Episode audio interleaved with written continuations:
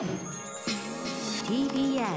Podcast 時刻は7時44分。TBS ラジオキーステーションにお送りしているアフターシックスジャンクションです。パーソナリティの私ライムスター歌丸です。木曜パートナーの TBS アナウンサーうないりさです。さあこの時間の新概念提唱型投稿コーナーお送りしているのはこちらの企画。NAGI なぎ物語はい。ということで日々の暮らしの中あるいは人生そして世界には大小さまざまな波どうしても訪れてしまいますね、なかなか平穏な日々というのは、え振り返ってみれば貴重なものだったなんてことをね、えー味わうということも本当にね噛み締めている今日この頃でございますが、えーそんなご時世求められているのは波乱万丈な波な物語より穏やかに過ぎていくなぎな物語ではないでしょうか。何もなかったらそれはそれでよしという、ということでこのコーナーではほにゃららしようと思っていたけど結局できなかった。頑張ろうと思っていたけど結局頑張らなかった。でもそれが結果的に良かった、という皆さんの結果オーライななぎエピソードをご紹介していくコーナーとなっております、はい。それではご紹介していきましょう。私読みですかね、えーラジオネームそれでもまだまだ向けませんからいただいた NAGI なぎ物語歌丸さんうないさんいつも楽しく拝聴しております。私のなぎ物語ですがおそらく多くのラジオリスナーにとってあるあるのなぎ物語だと思いますので投稿しました。ラジオリスナーであるある。それは番組出演者のビジュアルを知らないままラジオを聞いているというものです。確かに私自身年に12回くらいどうしても書きたいことがあったら投稿することがある程度のライトリスナーです。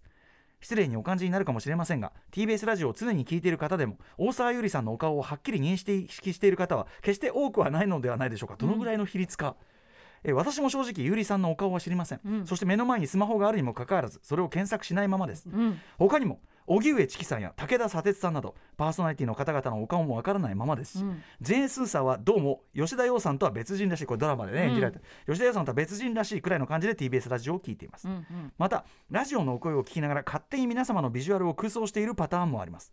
このアトロクに出演されている方でいうと私はコンバット RECさんてらさわホークさん掟ポルシェさんの3方は全員阿曽山大噴火さんみたいな、いでたちの方々だと勝手に思い描いています、うんそれは絶対違うとは分かってはいてもやはりスマホで調べるまでにはいきません。でもそうやってビジュアルを勝手に思い描きながら聞けるのはむしろラジオの面白いところだと思っています、今後もわざわざ皆様のビジュアルを検索することはないと思いますがどうかご容赦ください。今後とも楽しい放送をライトに拝聴させていただきます。以上です。という。確かにね。ラジオのうん本当にラジオじゃないとね、うんうん他のありとあらゆるまあテレビはもちろん YouTube でも何でもいいですけど、うんうん。やっぱり何かしらのビジュアル情報ついてきちゃう。ラジオに限ってはこれだけ毎日聞いてでその人のさもう人となりみたいなのがもうすごく知ってさ、うんうん。近しい気持ちになって、うん。でも顔は。顔は知らないけどでもその人なりのなんかイメージイでってことはやっぱあるよねきっとね。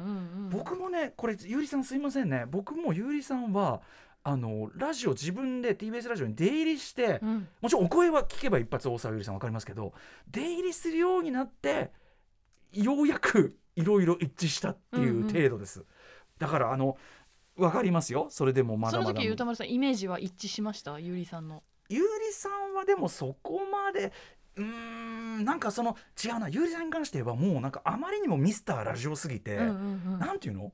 その声だけがもう実存として存在しているようなイメージっていうかだからそのこれが見た目ですって言われてもなんていうのかな？ああ入れ物はこうなんですねみたいな。なんかその、確かにリスナーさんからするとそういう感じなうんでしょうね、ん、特にゆうりさんはそうかもしれない。だからその、うんうん本当にミスターラジオっていうか、んんんん。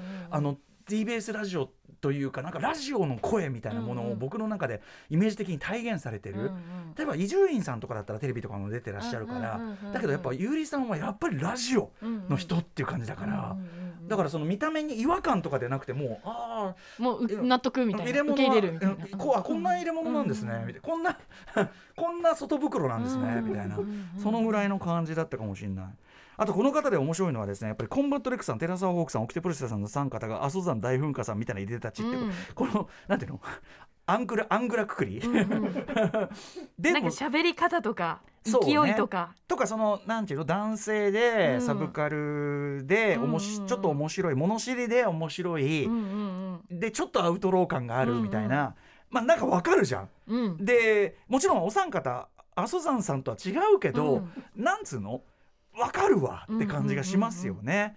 うん。レックさんもホークさんもポルシェスも全然違うけど沖手さんも。全然違うけど、あとそのなんだろうチキさんとか砂鉄さんとかはその特に佐哲さんとかは特にやっぱライターだから、うんうん。なんていうの？ルックスとか別にそんなかん気にしたこともないみたいなさ、うんうんうんうん。人がいてもおかしくないっていうかさ、うん。僕も佐哲さんの本ずっと読んでてだからお会いした時は、ああやっぱりそのさっきのあのゆりさんじゃないけど、うんうん。なんていうのミスター文章で思ってたから、ああ入れ物はこういうぐらいの感じなんだ、あああのヘビメタ好きっておっしゃったヘビメタ T シャツ着てるんだみたいなね、すごくずれる人っていなそうな感じしますけどね。私はでも歌丸さんぐらいじゃない私はギャップがある方かもしれませんね、ひょっとしたらね。そのあの少なくともラッパーとしてのあのいわゆるアーティスト写真でいきり散らかしてる時の写真とかは、うんうんうんこれは相当ギャップあるかもしれません、うん。だって声だけなら及川光弘さんに似てるとか言われるんだもの。うんうんうんねうん。はい喋り方とか。はいはいはいはいはいじゃないですよ。及川おい光弘さんそうそうそう。ミッチミッチえちょっともうちょっと喋ってもらっていいですか？ワンツーワンツー。いやでも言われたこといやたまに言われることあるんです。でなんですけど同じしかも音楽もやってますしね。でもあのいやそれはもうあなたは知ってるからさ、うんうん。目の前に実物いるから。確かにはあ。歌丸さんはまずどっちから知るかですよね。アーティストとしての歌丸さんを知ってればいいですけど、ええええそうですねその例えば映画表とか表ラジオから入る方、人としてのええ当然当然歌丸さんのの入り口だと。そうですそうですそうです、んんん。だしその当然そのライブ時とかの、うんうん。もちろん同じ人間がやってますしその基本的にはあのよく知ってる方だったら一貫してるのはお分かりだかもしれないけどただテンションは違いますんでねやっぱりね、うんうんうん。結構その初めて見るラップしてるとこびっくりするとかなんなら気まずい思いをされてる方もいらっしゃるかもしれません,、逆も私になりで、なのでじゃあそれでもまだまだ向けませんはう向けませんさんは歌丸さんのことどう思ってるそこなんですよ。これメールに書いてないんですよ、ね。僕のことはどう思ってるんでしょうね、うん。でもこの文章の流れで言うならばやっぱビビジュアルは知らずにでも歌丸さんビジュアルについてたまにラジオでも触れるじゃないですか。言及してます。スキンヘッドにサングラスって言ってます、だからそれを聞いてる人からすると確かに。そこまでずれはないかもなただそのスキンヘッドにサングラスっていうその写真見てさえですよ。写真で見てさえ、いはい。やっぱその多分スキンヘッドにサングラスいかついっていう、うん。そこが立っちゃうのか僕ね合うと言われるのは、うん。細いんですねとか。そはあの要は横に広がった人に見えるみたいなの。多分はい。はいスキンヘッドにサングラスっていうところでそのスキン今までの皆さんのスキンヘッドまあサンプラザ中野さんって細い人もいるけど、うんうん。あのなんていうの？全体にいかつい方にカテゴライズされちゃって。ともっとこうごっついイメージ。マッドマックス側に、はいはいはいはいはい。マッドママックスの暴走族側にカテゴライズされちゃって。あー。あーなるほどなるでほど。会うと意外とひょろっとしてやがるとかうんあとよく言われるのはやっぱりでかい。うんうんうんあー背は確かに背は高いと思いました。ああそれはなんていうの人となりに触れてりゃちっぽけだってのはね、それはそう感じられてもごもっとも。ああでごめんなさい。180もあって無駄にごめんなさい、みたいな感じはね、うん。よく言われますよ。うなえさんそういうギャップで言われたことあります？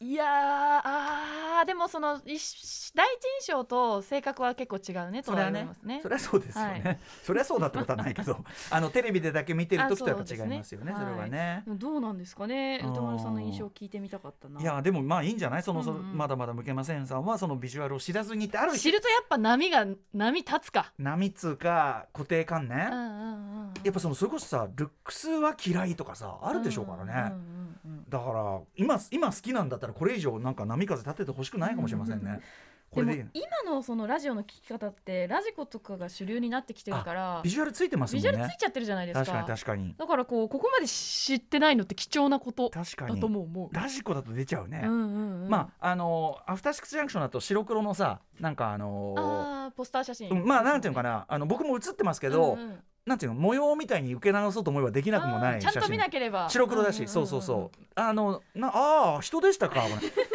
そんぐらいの。えもう目に入るけど。